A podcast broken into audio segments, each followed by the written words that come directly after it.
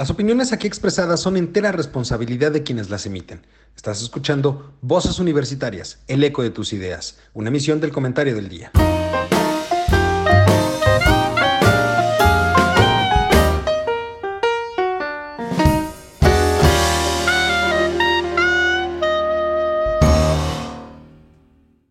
Hola, ¿qué tal mi querido público oculto y conocedor que como cada martes nos acompaña en una misión más de estas voces universitarias, el eco de tus ideas.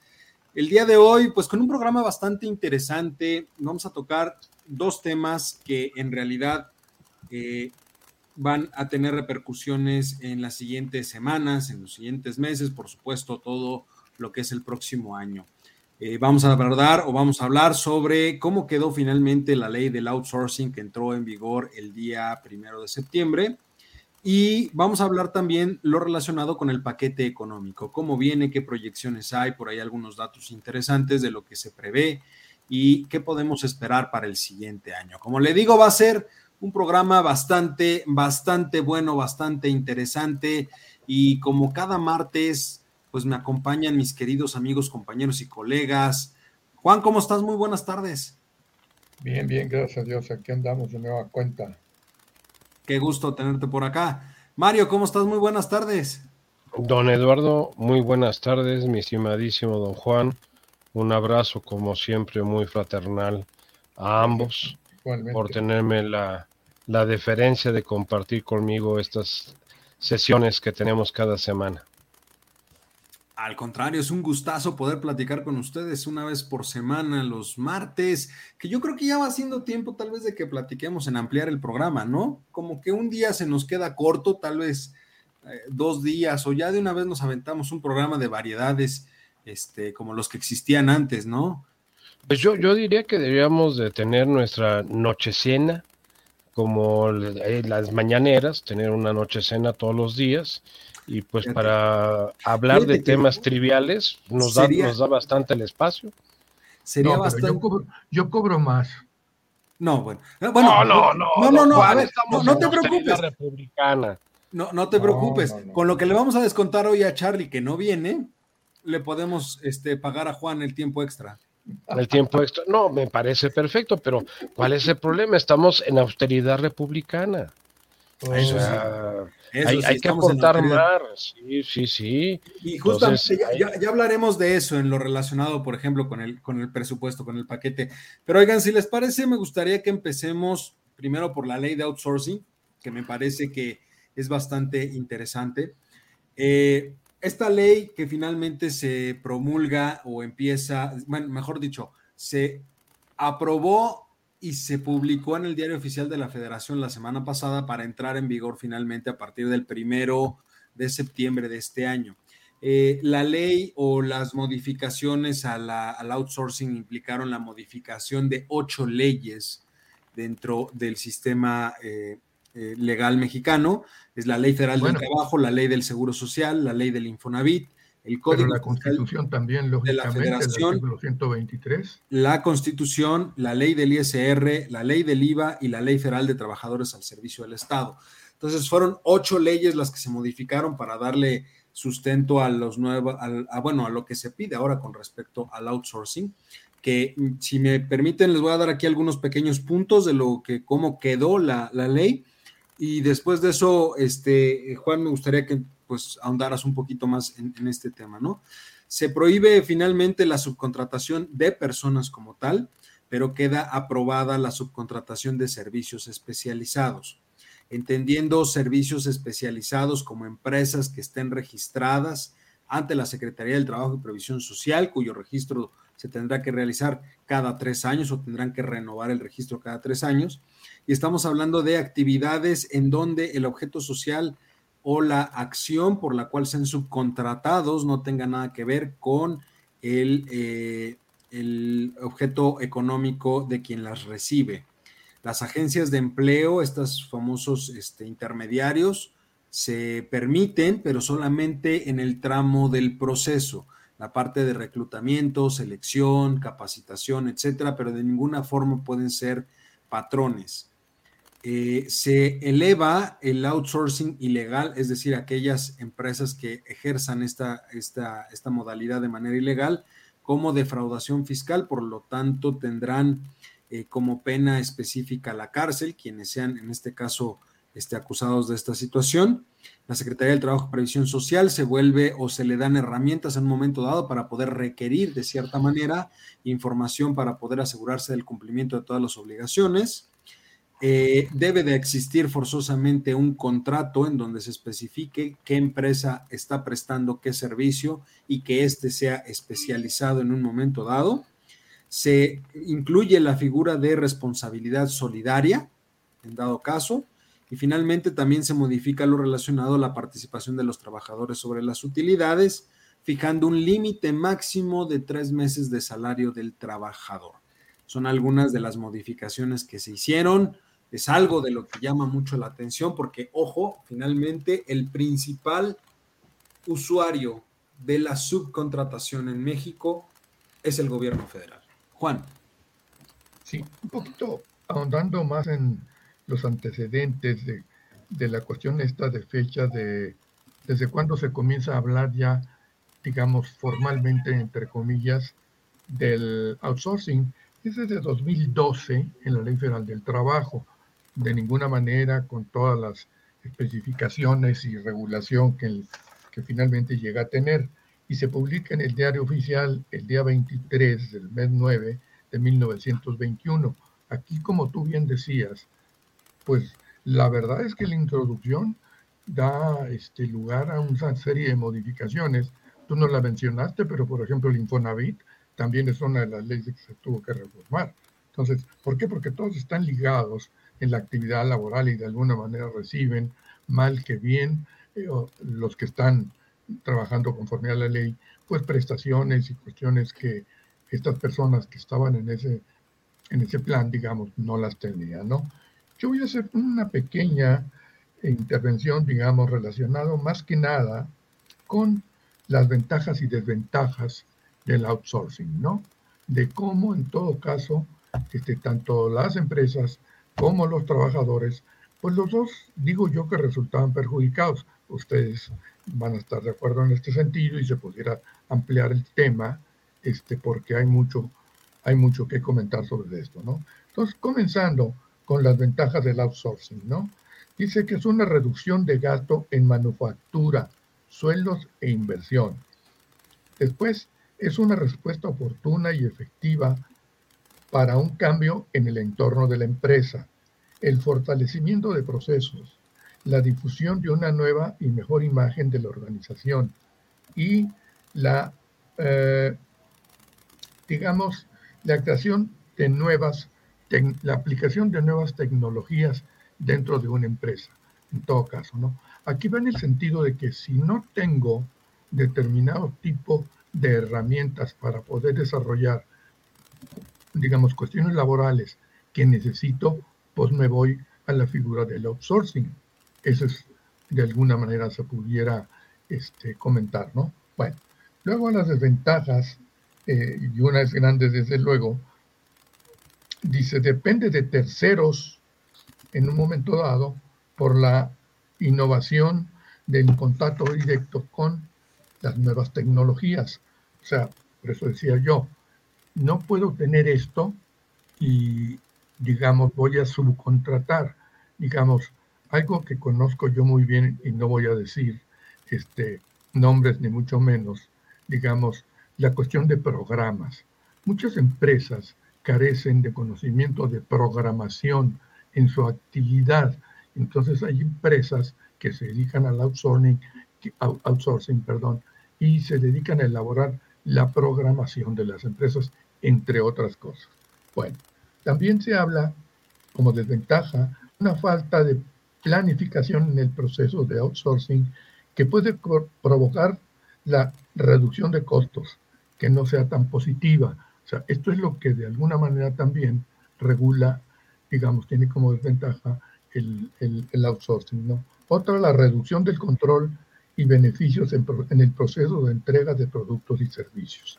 En todo caso, a grandes rasgos, digamos, esas son algunas de las ventajas y desventajas. Hay otras y ustedes las conocen y sería cuestión de hablar detenidamente de esto y ampliarlo desde luego. Ahora bien, tenemos que hay tipos de outsourcing, ¿verdad? Uno de ellos es el táctico, que es un outsourcing de subcontratación para una tarea específica, que creo que es bien claro esto, ¿no? Como te digo, yo no tengo la programación dentro de mi empresa, entonces contrato gente de fuera para que me haga la contratación. El otro tipo es estratégico, que es una alianza estratégica de codependencia que existe entre empresas. Digamos, una empresa, vuelvo lo mismo, que no lo tiene, pues, digamos, busca otra que sí lo tenga y hago la subcontratación. El otro tipo es la de co-outsourcing, en todo caso es compartir responsabilidad y riesgos siendo como una especie de sociedad. Conste que estoy diciendo que es una especie de sociedad. Después tenemos el offshore, offshoring, que es la contratación de una empresa extranjera, ¿no?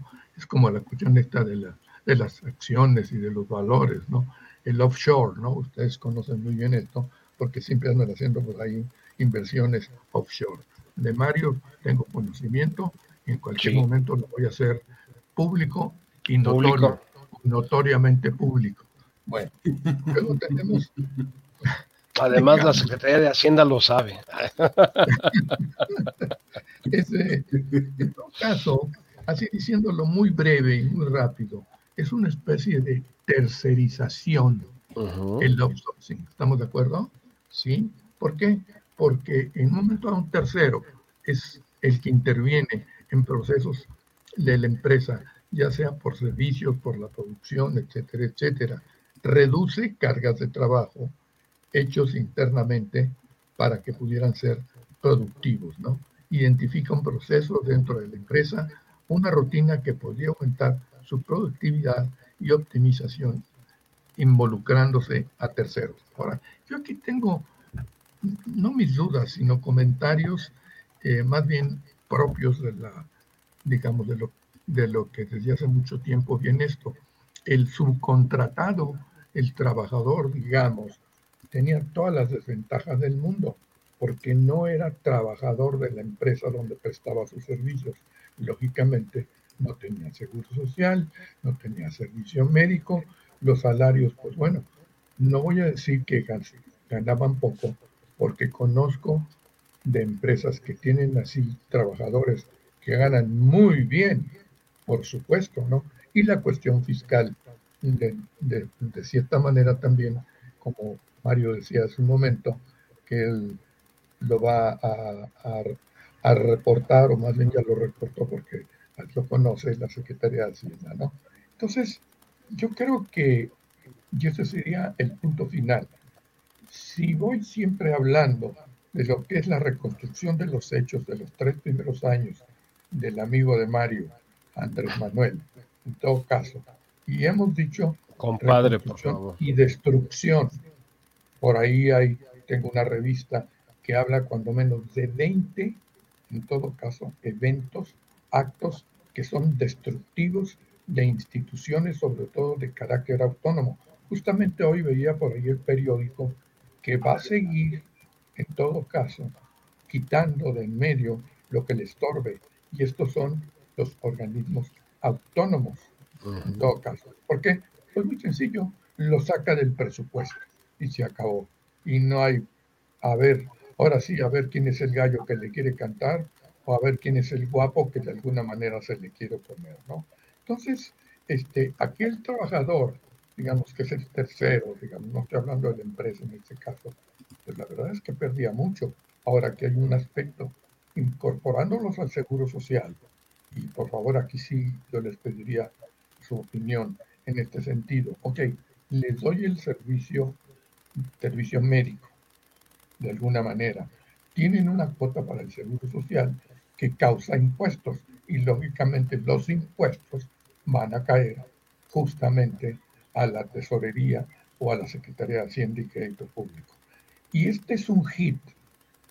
Ahora sí, no quiero decir un home run, pero sí un, un hit de tres bases para Andrés Manuel, que anda buscando como loco lo que a últimas fechas, por ahí un buen número de personas que escriben, no nada más del outsourcing, sino en sí de lo que es la política gubernamental, viene perdiendo popularidad por las cosas que ha dicho, por las cosas que no ha dicho, por las cosas que ha hecho y las que no ha hecho también. Ojalá alguien me pudiera decir cómo anda, digamos, en cuestión de popularidad ahorita Andrés Manuel, ¿no? Pero se dice que ha bajado este, de una forma importante. Eso es todo lo que tengo que decir, es breve, pero nos da una idea de qué se trata, según yo, el outsourcing, ¿no? que tiene mayores consecuencias, sobre todo en, en el ámbito laboral y para quienes en un momento dado estuvieron trabajando durante mucho tiempo bajo este régimen contractual. ¿no?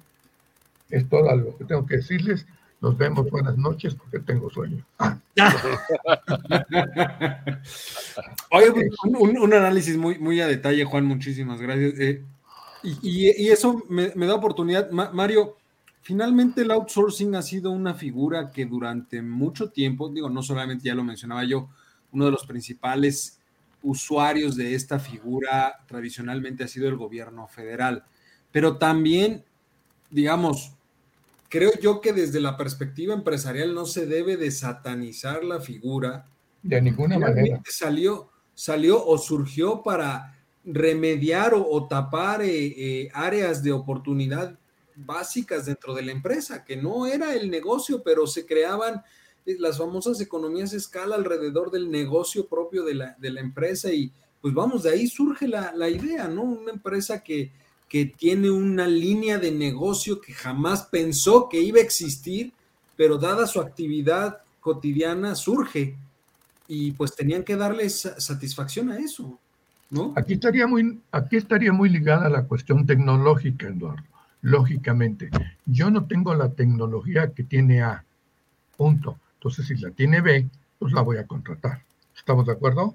Y eso da lugar, y eso ustedes lo manejan muy bien, a la productividad en todo caso de la empresa, ¿no? Que está contratando. totalmente. Mario, ¿tú cómo, ¿tú cómo lo ves?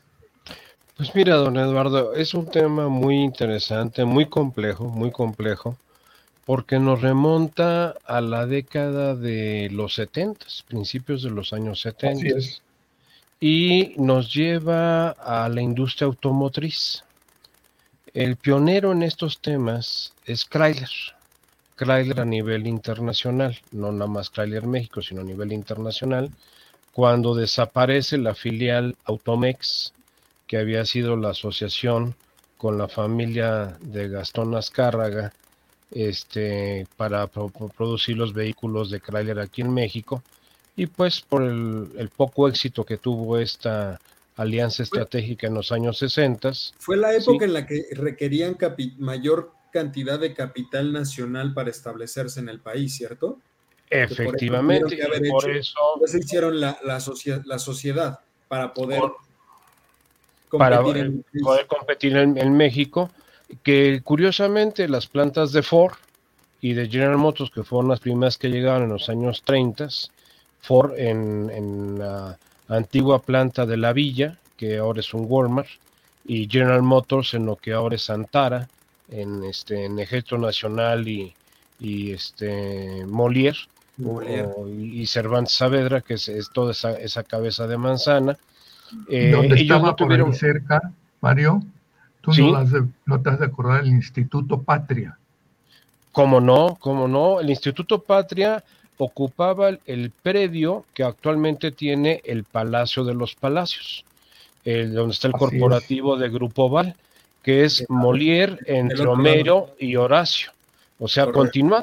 O sea, tú cruzas Ejército Nacional, eh, es donde estaba el cine Polanco, el cinema, el cine Polanco, y este, y el corporativo de la familia este Saba, ahí estaba el edificio corporativo de la familia Saba, de Moisés, de don Moisés y don Alberto Saba, y eh, cruzando eh, Homero, llegabas a donde estaba la cabeza de manzana, que era Molière, Horacio y Homero, y ahí estaba el Instituto Paz, efectivamente, de los padres jesuitas. Sí, don Eduardo. Perdón, sí, don Juan. Ahí hay una anécdota muy, este, muy interesante, ¿no? ¿Tú sabes de quién era ese terreno? Ese terreno ¿De quién era el propietario? Según yo tengo entendido, de la familia de la Lama. Los mismos dueños que eran los propietarios del Parque de la Lama, donde actualmente tenemos el World Trade Center de México. Fíjate que había en un, uno de los principales, digamos, dueños, se puede decir, y que dejó en su testamento que en ese solar o terreno, como quieras llamarle, nunca jamás pudiera haber otra cosa que no fuera un plantel educativo. Una escuela. Y por eso tantos años estuvo, tú lo sabes. No, y, yo te puedo decir, eh, yo de, niño me tocó ir al Parque de la Lama, que el que es lo que el terreno que actualmente ocupa sobre Insurgentes y Dakota, el, Pensilvania y Montecito, el predio que tiene World Trade Center, era el Parque de la Lama. Y era un parque, un parque privado donde pues te permitían entrar y andabas en bicicleta y era un parque cuidado privado. A la muerte del de, patriarca de la familia de la Lama, el que lo compra es el dueño del casino de la selva, don este, ah, ahorita se me va su nombre, un empresario hotelero y de bienes raíces muy importante en México, que es el que lo compra y es el que construye el proyecto del Hotel de México. Y el Hotel de México, sí. Pero a ver, no nos desviemos del tema. no nos desviemos del tema. Entonces, eh, sí, no, o sea, esas son historias interesantes de la, de la propiedad. Eh, ahorita me recuerdo el nombre de esta persona, un hombre muy importante en el medio inmobiliario y hotelero en los años 50 y 60, dueño del Casino de la Selva, y, este, y que fue el que construyó el, el casco o la obra negra de lo que iba a ser el Hotel de México y que posteriormente... ¿Velasco este, Suárez? No, no es Velasco Suárez. Es este, no, no, no, no, no, no, ahorita te digo. Ahorita, ahorita me recuerdo, si no, ahorita le preguntamos al doctor Google, que es mi, mi memoria auxiliar. Pero volviendo al tema del outsourcing. El outsourcing nace en los años 70 eh, y como su nombre lo dice, si lo traducimos del inglés, Out es fuera, sourcing fuente.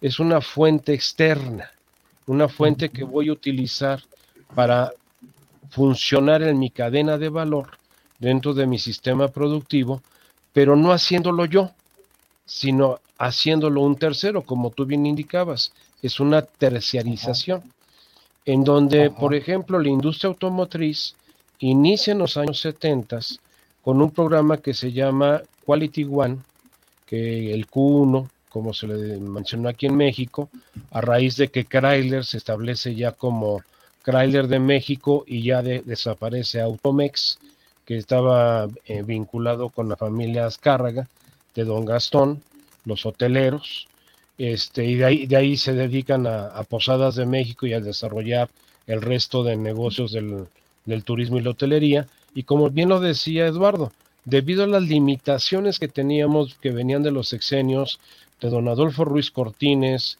de don Adolfo López Mateos y que habían continuado todavía con el presidente Díaz Ordaz, eh, la limitante para las inversiones extranjeras era muy fuerte. Diferente a lo que pasó en los años 30, cuando vinieron eh, en la época todavía del maximato, con eh, este Plutarco Elías Calles las inversiones de General Motors y de Ford, que esas sí las permitieron al 100%. Ustedes recordarán el edificio emblemático de General Motors en el Paseo de la Reforma frente al Ángel de la Independencia. Ahí estaban las oficinas generales tanto de Ford como de General Motors durante décadas. Eh, ¿Qué pasa con ¿Qué no Gastón, Azcárraga es prófugo, de la justicia? No, bueno, el hijo, el hijo. El hijo fue el que armó el desgarriate de eh, Compañía Mexicana de Aviación. Él fue el que compró, que le, que le ganó a, este, a Moisés Sada, el, el, hijo de don Alberto, aquel pues malogrado empresario que murió tres generaciones en el helicóptero que venían del aeropuerto de Toluca hacia su casa en las lomas y que murió este Moisés, su hijo y su nieto nonato que venía en el vientre de su, de su nuera. Y fue Oye, los, los juniors ahorita están este, vueltos locos, ¿no? Porque también el hijo de Miguel Alemán trae ahí. Este... Bueno, pero el hijo de Miguel Alemán tiene una gran ventaja, es ciudadano francés. no, por eso, pero, pero me refiero a que ahorita todos los, los juniors de las familias de Rancio Abolengo. De Rancio Abolengo. Este, pues ahorita andan este, enmarañados, ¿eh?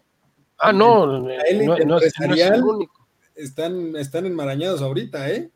Dicen que abuelo trabajador, padre caballero, hijo limosnero, y pues está cumpliendo, ¿no?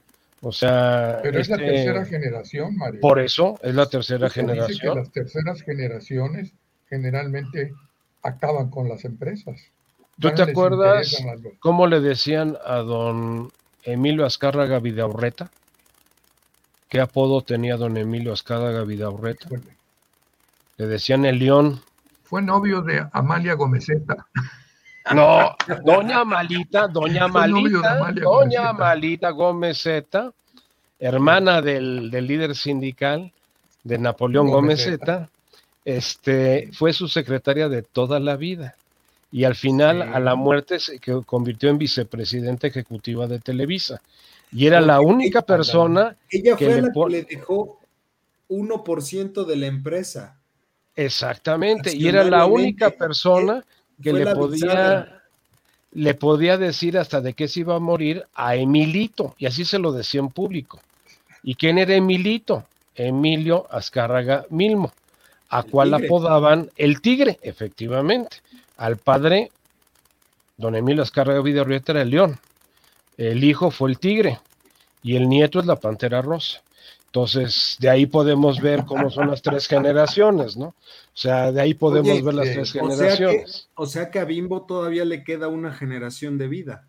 Por desgracia, no.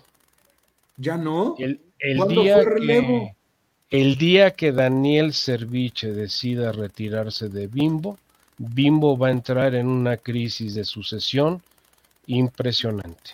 Por eso, o, sea, me refiero a que ahorita Bimbo está en manos de la segunda generación. De la segunda generación. Pues de, queda, lo que le queda a esta generación de. Eh, lo que pasa es que no hay, no hay este sucesión. O sea, los, los hijos de Daniel. ¿Es el de Bimbo? efectivamente, los de la familia Servich. los fundadores fueron don Lorenzo y don Roberto Y eh, don Lorenzo fue el que manejó la empresa y posteriormente se fue de presidente del consejo y dejó de director general a su hermano, a don Roberto. Cuando don Roberto decidió retirarse en 1998, se formó un cuadro directivo en donde Daniel, el hijo mayor de don Lorenzo, y Roberto, el hijo también mayor de don Roberto, compartieron un tiempo la dirección de la empresa pero después se dieron cuenta que lo más conveniente es que hubiera un director, una sola cabeza, y que eh, Roberto colaborara como un director eh, corporativo de, Daniel. En ese año, en 1998, Bimbo decide, bajo la dirección de Daniel Serviche, globalizarse. Y doy un dato nada más, y esto es un dato eh, ahora sí que confirmado por un caso que hizo la Universidad de Harvard a través de la Harvard Business School, que se llama Grupo Industrial Bimbo. En 1998, cuando Daniel Serviche toma la dirección general de Bimbo, se retiran tanto su padre, don Lorenzo, como su tío, don Roberto, y él queda al frente, decide globalizar a la empresa. Ya llevábamos cuatro años de haber iniciado el proceso del Tratado de Libre Comercio de América del Norte. Inició el primero de enero de 1994. con esta cuestión del outsourcing.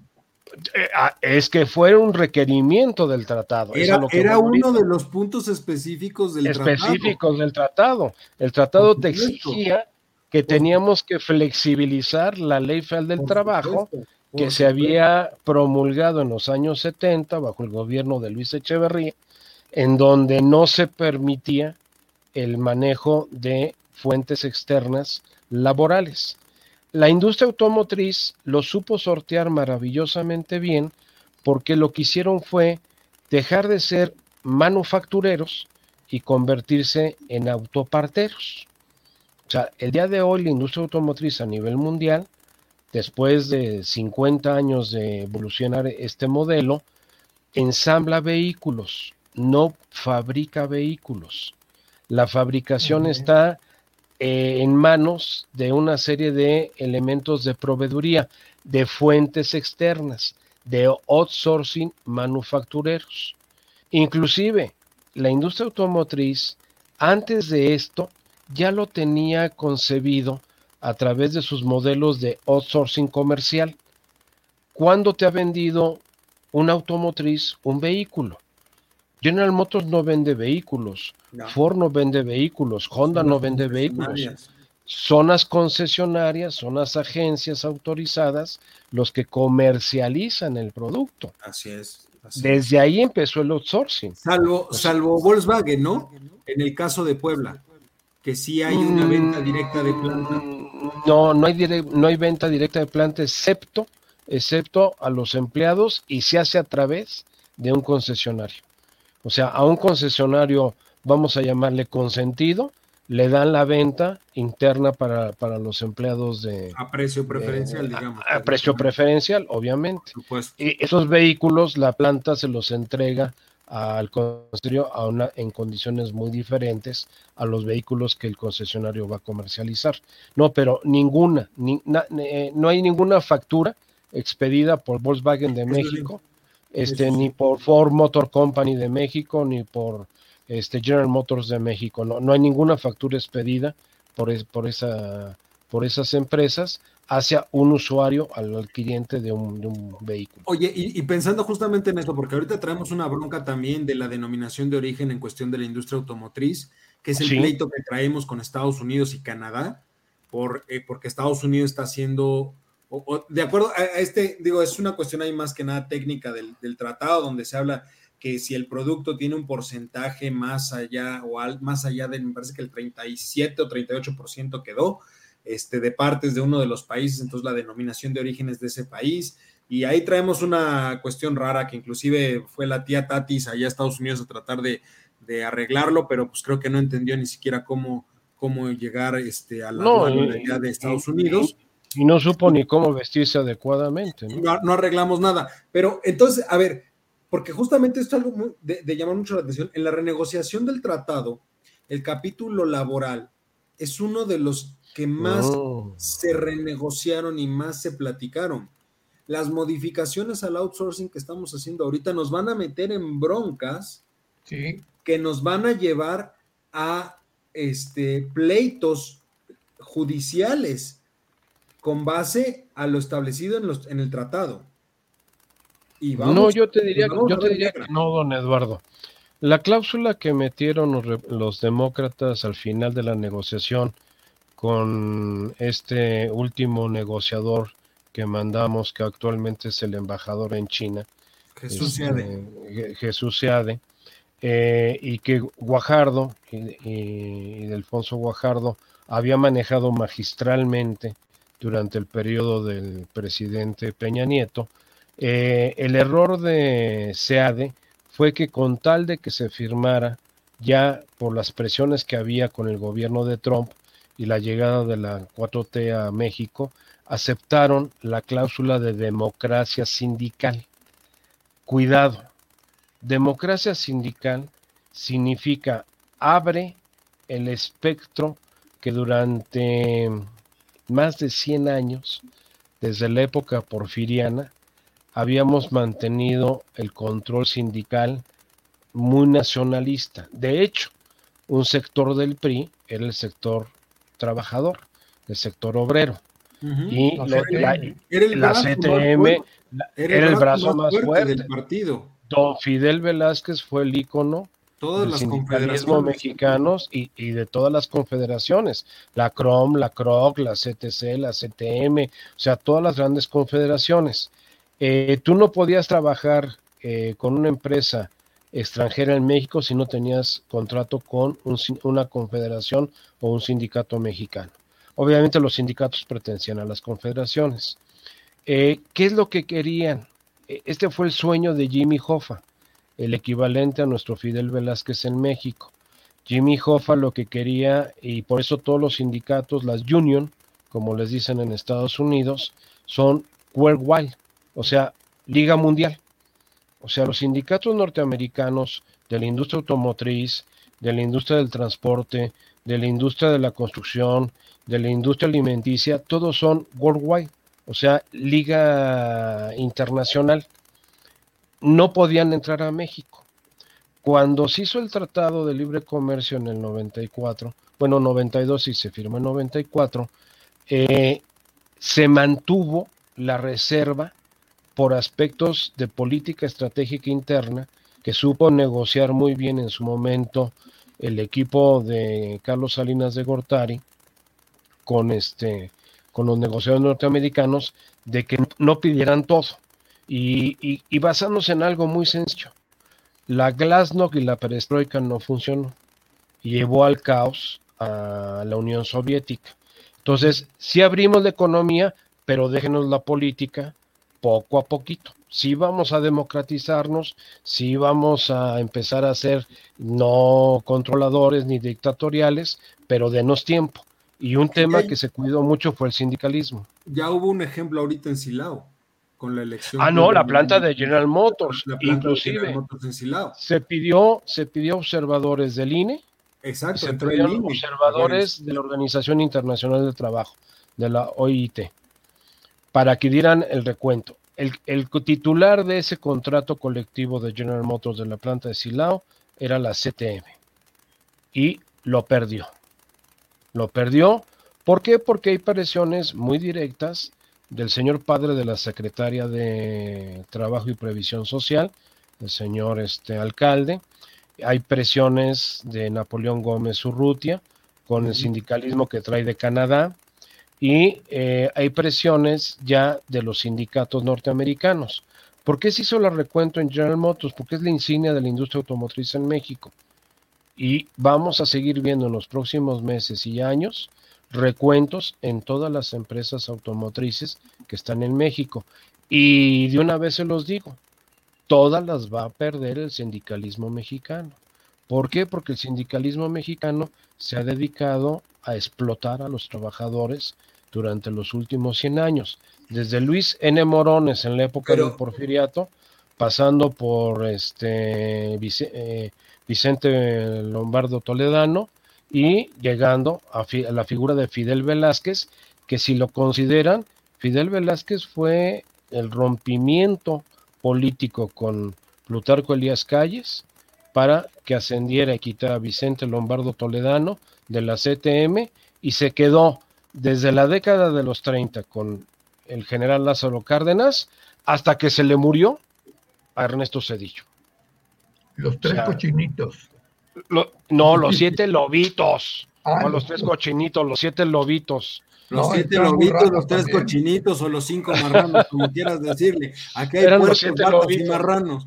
Este, oye, pero a ver, entonces, lo que pasa es que, fíjate, en este recuento, en, este recuento tan interesante que, que, está haciendo Mario y, y, los antecedentes que diste tú, Juan, por ejemplo, aquí lo único que queda es aquella o, lo que me viene mucho a mí a la mente es aquella afirmación que hemos platicado muchas veces, que es que la ley, la ley federal del trabajo en este país está hecha para el trabajador, no para el patrón. Claro. Hoy se demuestra de nueva cuenta esto porque le metemos trabas a los grupos empresariales para, para poder plantear un crecimiento y, una expansión del sector empresarial. Es decir, finalmente, por lo menos yo recuerdo que hace muchos años, no tantos por supuesto, que yo estudiaba, este, cuando hablábamos de outsourcing se hablaba de, y, la definición más básica que a mí me dieron es todo aquello que no sea el objeto principal de la empresa se puede realizar por medio de outsourcing, de tal manera que los recursos se ejerzan de manera más eficiente, más eficaz y se logre, se logre maximizar el beneficio de la empresa en todo sentido. Se hablaba de una duplicación de funciones. Hoy están coartando. A ver, don Eduardo, eh, Amazon, Amazon no tiene una red de distribución propia. No, por supuesto. Tiene centros de distribución y utiliza a empresas especializadas en distribución. Eso es outsourcing. El outsourcing es eso. Eh, los fabricantes de autopartes en el mundo, eh, los que fabrican los trenes de transmisión, eh, los sistemas de frenado, los motores, los, pistones, los monoblocks, los sistemas eléctricos, todas las partes con las que se compone un automóvil son autopateros. La industria automotriz sustituyó todas sus plantas manufactureras con todo lo que implica desde el punto de vista cargas laborales y cargas sociales. Déjenme nada más puntualizar un dato. ¿Por qué el outsourcing se pervirtió en los últimos años en México? Porque debido a una equivocada y errónea reforma fiscal confiscatoria y recaudatoria encabezada en el sexenio pasado por Luis Videgaray, redujo la deducibilidad de los salarios y de las cargas sociales al 53%.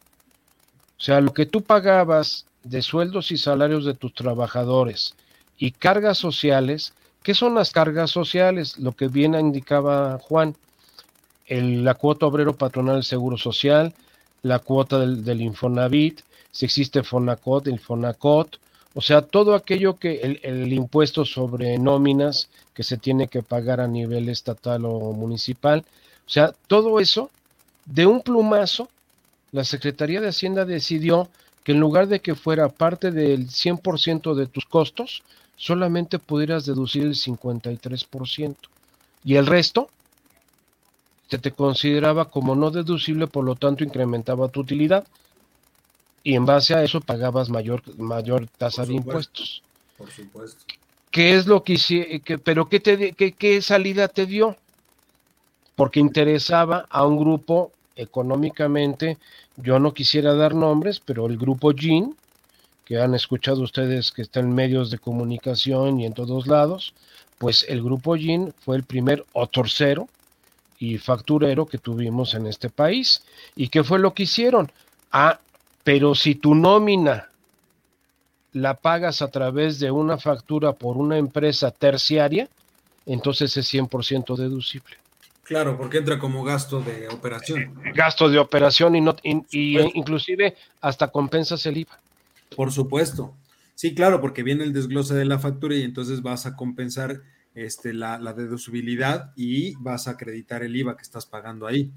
Efectivamente. Entonces, esa fue la perversión. O sea, el modelo, el modelo es excelente. creamos el, incentivo negativo, digámoslo de alguna manera, por, la, por intentar recaudar más, que nos lleva a la idea específica de toda la vida en que el problema no es cuánto cobramos de impuesto ni cómo deducimos los impuestos, sino cuál es la base tributaria de este país. Mientras no se aumente la base tributaria, pues va a dar exactamente lo mismo en un momento dado si cobramos 5 de impuestos y cobramos 60% de impuesto. Da exactamente. Todo va en la base. Da la por supuesto, base. Por supuesto, todo está en cuántos pagan realmente. El licenciado Perito Fortún fue secretario de Hacienda en el sexenio de Luis Echeverría. Decía que lo que menos importaba era la tasa de impuestos. Así y lo que, lo que tú estás diciendo, si era del 5 era del 95, no importaba. Lo que importaba era la base grabable sobre qué base la vas a grabar.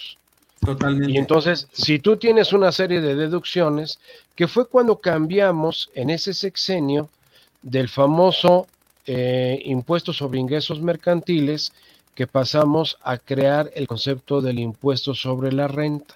Las empresas no pagaban impuestos sobre la renta, pagaban un impuesto sobre ingresos mercantiles.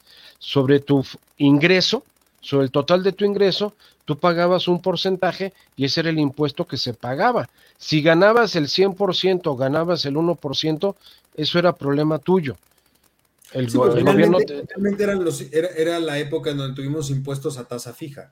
Exactamente. Un pico para hacer las tasas progresivas y poder. Que el, el que lo cambió, efectivamente, el que lo cambió fue a la salida de Ortiz Mena de la Secretaría de Hacienda y la llegada de Prieto Fortún en el sexenio de, Luis Echeverría, porque Ortiz Mena lo mandaron después de dos sexenios eh, que estuvo con López Mateos y con Díaz Ordaz, al llegar al tercer sexenio, me lo sacan y me lo mandan como presidente del Banco Interamericano de Desarrollo y eh, en eso entra Guillermo Prieto Fortún como secretario de Hacienda y es el que mete el concepto del impuesto sobre la renta.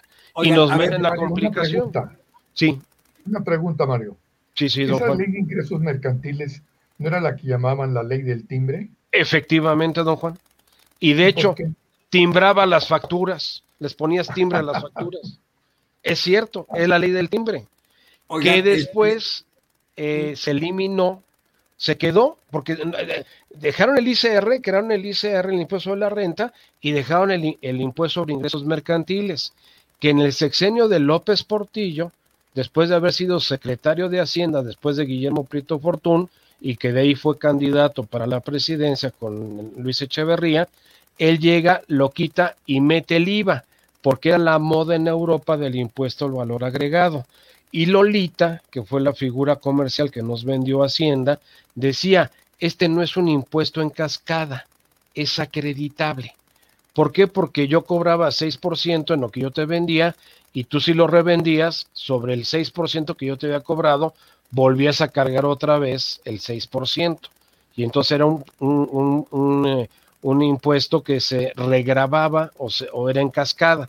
En cambio, el IVA te explicaba Lolita, una chica muy guapa que salía en los comerciales de Hacienda de aquella época, te explicaba, no, Dolores era si te portabas mal. Entonces salía una señora, pues no tan, no, no, no tan, tan de, de buen como Lolita. Lolita era una chica muy guapa, muy accesible, muy, muy, este, vamos a decir, muy complaciente con los causantes, se hacían las cosas como debías. ¿Qué querías? ¿A Lolita o a Dolores? Y los dolores de cabeza estaban a la orden del día. Oiga, me, queda un, me queda un minutito antes de, irnos al siguiente tema, o sea, ya nos quedan 10 minutos nada más del programa y sí quisiera abordar otro, que va muy relacionado precisamente con todo esto, pero quería una, una conclusión nada más muy rápida de los dos relacionado con el outsourcing, porque finalmente ya entró y, a ver, va a ser un dolor de cabeza, quieran o no va a ser un dolor de cabeza, por lo menos de aquí a fin de año, en lo que las empresas, sobre todo aquellas que se tienen que dar de alta, logran darse de alta. Y ahorita tenemos una gran cantidad de empresas que ciertas actividades las tienen paradas, ¿eh? Bueno, déjame decirte que de acuerdo a los números que reportó el Seguro Social el día primero de septiembre, solamente la mitad de lo que se esperaba se modificó en, los, en, los, en las eh, inscripciones de patrones en el Seguro Social. O sea, eh, Oye, Mario, no, fue menos, Mario. No, la mitad. De la mitad. No, porque estaba calculado sobre 5 millones de, trabajadores bajo el esquema de outsourcing. Un poquito menos, y fueron 48%, algo así. 2 millones 400, 2 millones 350, lo que, lo que se alcanzó a, hacer el reciclamiento, con un ingreso promedio superior al que tenían antes de un 12%, que es lo de las partes este, de las cargas sociales. Entonces, eh, ahora, ¿qué va a suceder? Que de esos 5 millones que trabajaban bajo el esquema de outsourcing, fácilmente un millón va a quedar desempleado porque las empresas ya no lo van a poder absorber. O sea, se van a quedar con menos personal eh, ahora sí que fue el peor momento para hacerlo. la perversión que se hizo del outsourcing en México, yo lo equipararía con una uña enterrada en el dedo gordo del pie. Y la decisión que tomó el gobierno fue amputar la pierna completa. Cuando el problema era una uña enterrada. tú sí ves que vamos a tener vamos a regresar. Digamos, una distorsión importante en el mercado laboral Totalmente. Ya la estamos teniendo ahorita. que va a pegar, va a pegar con, la recuperación de puestos de trabajo que se requieren. Eh, nada más te doy el dato. Ya se frenó la recuperación económica. Nos quedaban, nos faltaban, eh, de acuerdo al informe de gobierno, faltaban cerca de 200 mil empleos, ¿no? Sí, para recuperar el millón que se había perdido, el millón doscientos. Pero yo siempre he sostenido que el, el déficit es de un millón doscientos extra. Porque estamos Exactamente, porque está recuperando donde este te quedaste y lo que y lo que avanzamos, ¿qué pasó? Exacto. O sea, los, empleos, de este año. Y, déjame decirte, no los de este año nada más, los de 2020 que no se crearon y los de 2021 que no se están creando. Estamos regresando al escenario 2019 y el, el escenario 2019 ya venía golpeado. O sea que en realidad traeríamos un déficit cercano a los 2.400.000 empleos. Dos millones y medio. Dos millones y medio. Perfecto. Más, más o menos. Más, menos, más o menos, sí, Una última reflexión sobre esto. Juan. Bueno, yo nada más, este, como les decía en, un momento dado, ¿no? Una de las pocas cosas rescatables, ahora sí, de manera universal, pudiéramos decir, es precisamente el tema del outsourcing por parte de López Obrador, ¿no? Si bien es cierto que ya venía de atrás, que ya había habido unas reformas, algunos intentos de reformarlo en beneficio de los trabajadores, etcétera, pero es lo que yo rescataría desde el punto de vista social, laboral o laboral social. Punto. Pero cayendo en la misma idea de siempre, ¿no? La intención puede ser buena, la implementación es donde falló completamente, que es la cantaleta de este sexenio, ¿no? Pero bueno, oigan, nada más para terminar, nos quedan este, siete minutos, eh, seis minutos eh, del programa de hoy. Ni siquiera hubo hoy este, comerciales para que Charlie se enoje con nosotros, este, como Dios manda. Este, pero bueno, oigan, paquete económico, nada más algunos datos si quisiera saber su opinión específica de esto. El clon de Benito Juárez que tenemos ahora como secretario de Hacienda, el, el nuevo florero versión 4T imagen de Benito Juárez.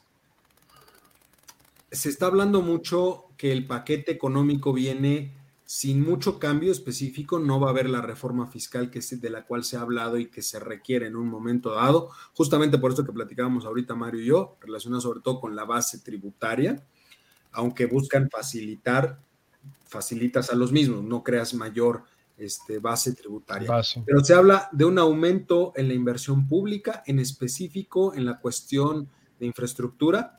Eh, Dos Bocas se queda con el mismo presupuesto, el aeropuerto se queda con el mismo presupuesto, pero llama mucho la atención que se habla de un aumento de cerca del 65% de presupuesto para el tren Maya, lo cual eh, significaría en un momento dado que gran parte de la, si no es que digamos un, porcentaje muy alto del gasto de gobierno en infraestructura se va a ir a las, a las obras faraónicas de, del hijo predilecto de Macuspana, ¿no? Que inclusive millones de pesos.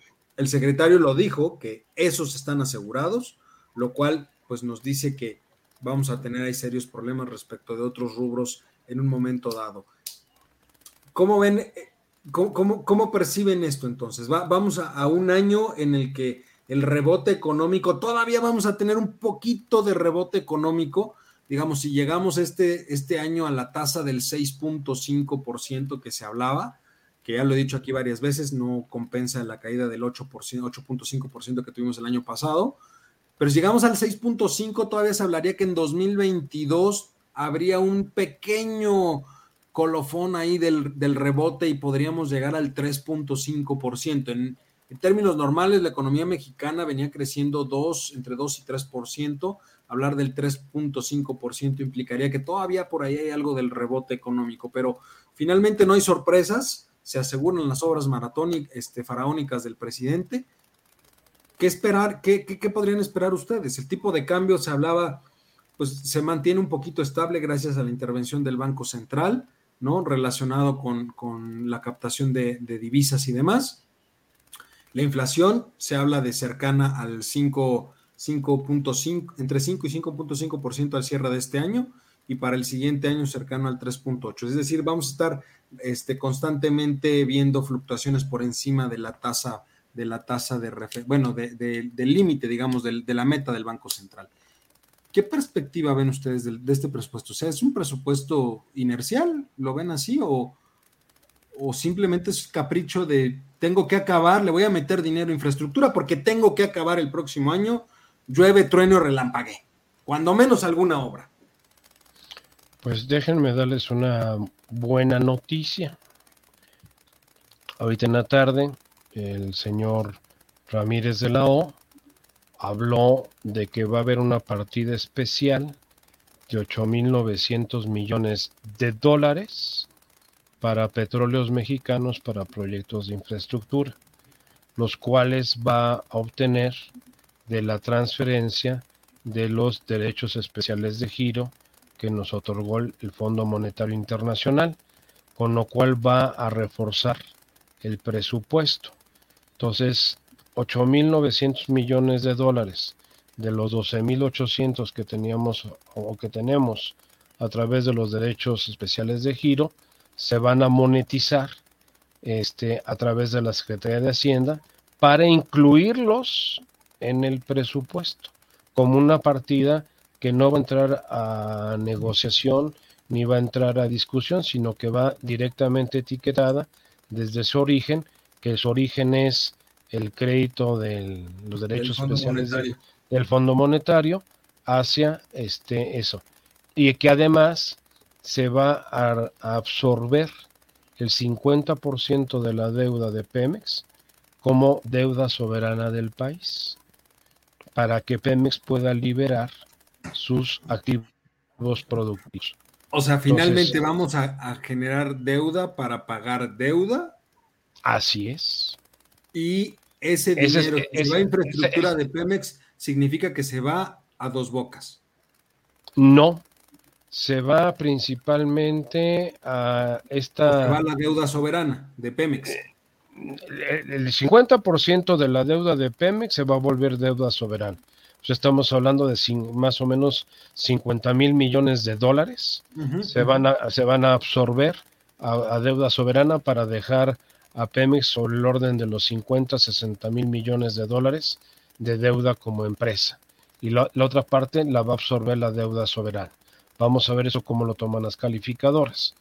Y además de eso, además de esa reestructura de deuda de Pemex, viene una inyección directa de 8.900 millones de dólares para rehabilitar las refinerías, las seis refinerías que tenemos, Salamanca, Tula, Cadereyta, o sea, todas las que tenemos antiguas, más aparte reforzar el proyecto del istmo de Tehuantepec, o sea, el proyecto Huatzacualco Salina Cruz, que lo va a operar este Pemex como puerto de operación principalmente petrolera, y para otros proyectos de eh, esto que acaban de hacer de expropiarle a la empresa extranjera los derechos de explotación de estos eh, yacimientos que encontraron en aguas profundas.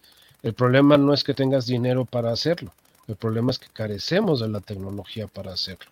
O sea, México no tiene tecnología petrolera de aguas profundas. La única institución que teníamos que desarrollaba tecnología petrolera, el Instituto Mexicano del Petróleo, que hace años quedó en la congelador. Entonces, a la salida del grupo extranjero, que era el que estaba a cargo de esa explotación y de ese manejo, pues ahora va a intervenir Pemex y con sus ingenieros va a desarrollar la tecnología necesaria para explotar y van a utilizar esos 8.900 millones de dólares. ¿Qué es lo que están haciendo?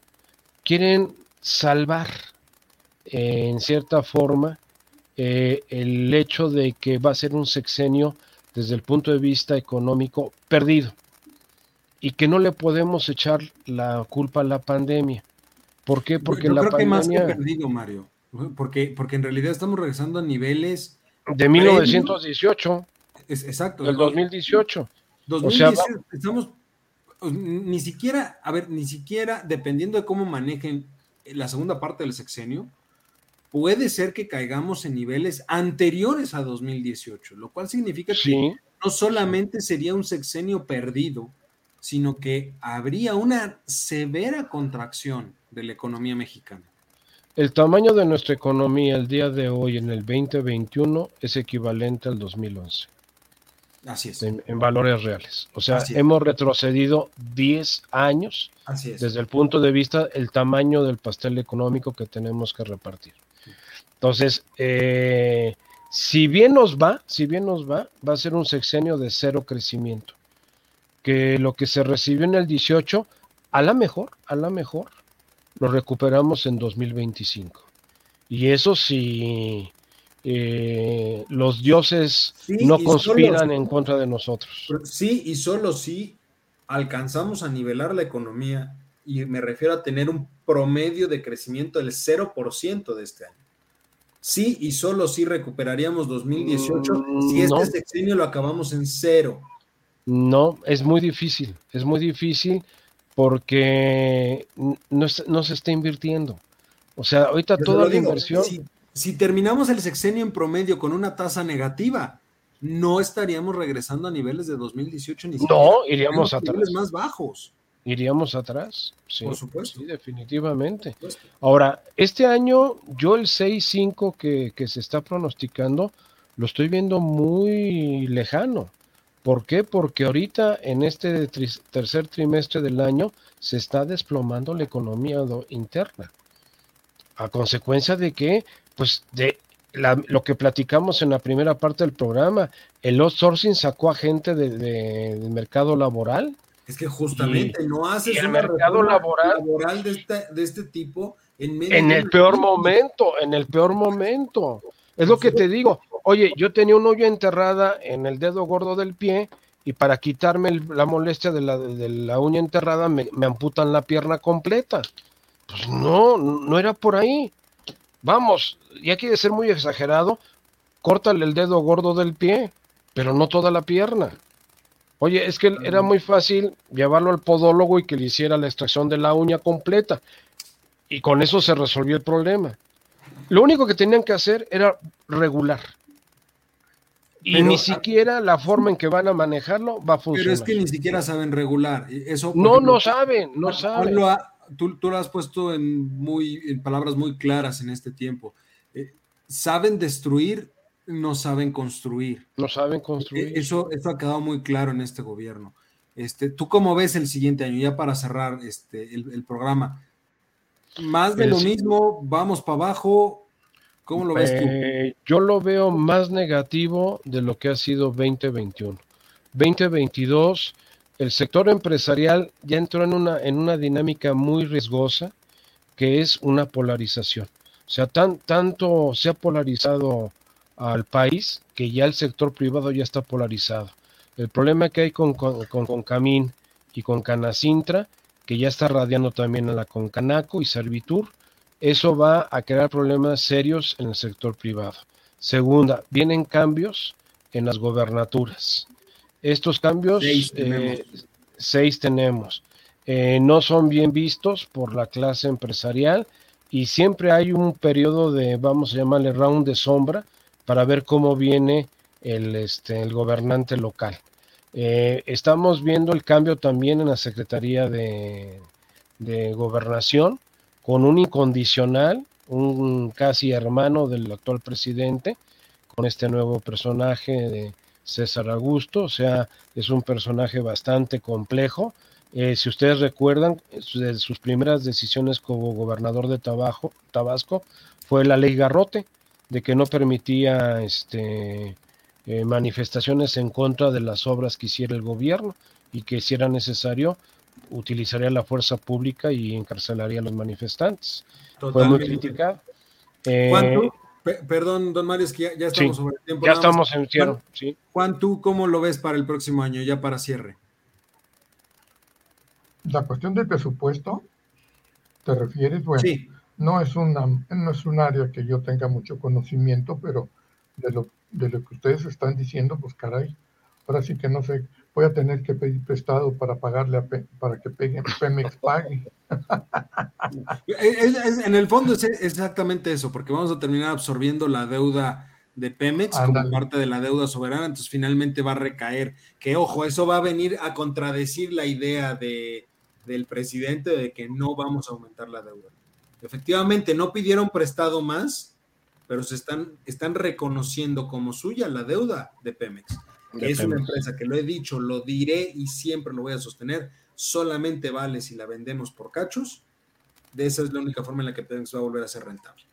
Pero bueno, Juan, muchísimas gracias. Don Mario, muchísimas gracias. Estuvo buenísimo el programa de hoy. La próxima semana yo creo que seguiremos abordando esto ya que mañana se presenta el paquete económico. Va, a haber datos mucho más frescos finalmente de cómo va a quedar, cuáles son las proyecciones que se tienen y las primeras reacciones de los diferentes sectores. Pero por vía de mientras, muchísimas gracias de nueva cuenta, Juan. Muchísimas gracias, Mario. Muchas gracias a usted y nos vemos la próxima semana cuando sea de nuevo tiempo de estas voces universitarias. Tengan un excelente cierre de martes. Gracias, don Eduardo. Gracias, don Juan. Un abrazo para los dos. Igualmente. Vamos a encontrar.